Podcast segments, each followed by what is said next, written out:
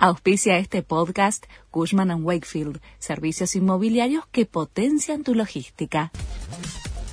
La Nación presenta los títulos de la tarde del miércoles 12 de octubre de 2022. Revés para Cristina Kirchner en la causa vialidad. Confirmaron el rechazo al pedido de la vicepresidenta para apartar a los jueces y al fiscal que la juzgan.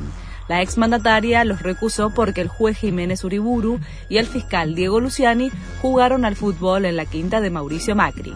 Ahora puede insistir con un recurso ante la Corte Suprema. Pablo Moyano ratificó su pedido de un aumento salarial de 131%.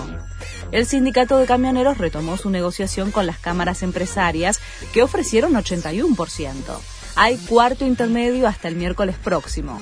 En el Ministerio de Trabajo son optimistas de alcanzar un trato sin que haya conflicto.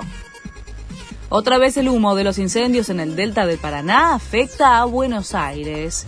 En un día con alerta amarilla por fuertes vientos en casi medio país, las ráfagas de hasta 70 kilómetros trajeron la humareda producto de los focos de fuego en el río Paraná.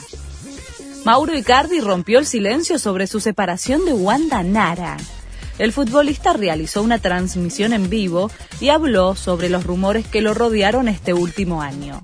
Esperamos que la madre se digna venir, dijo Icardi desde Turquía, y agregó que los chicos están enojados con Wanda y que no les gusta lo que están viendo en las redes de su mamá. Boca le ganó a Sarmiento en Junín y sigue en la punta.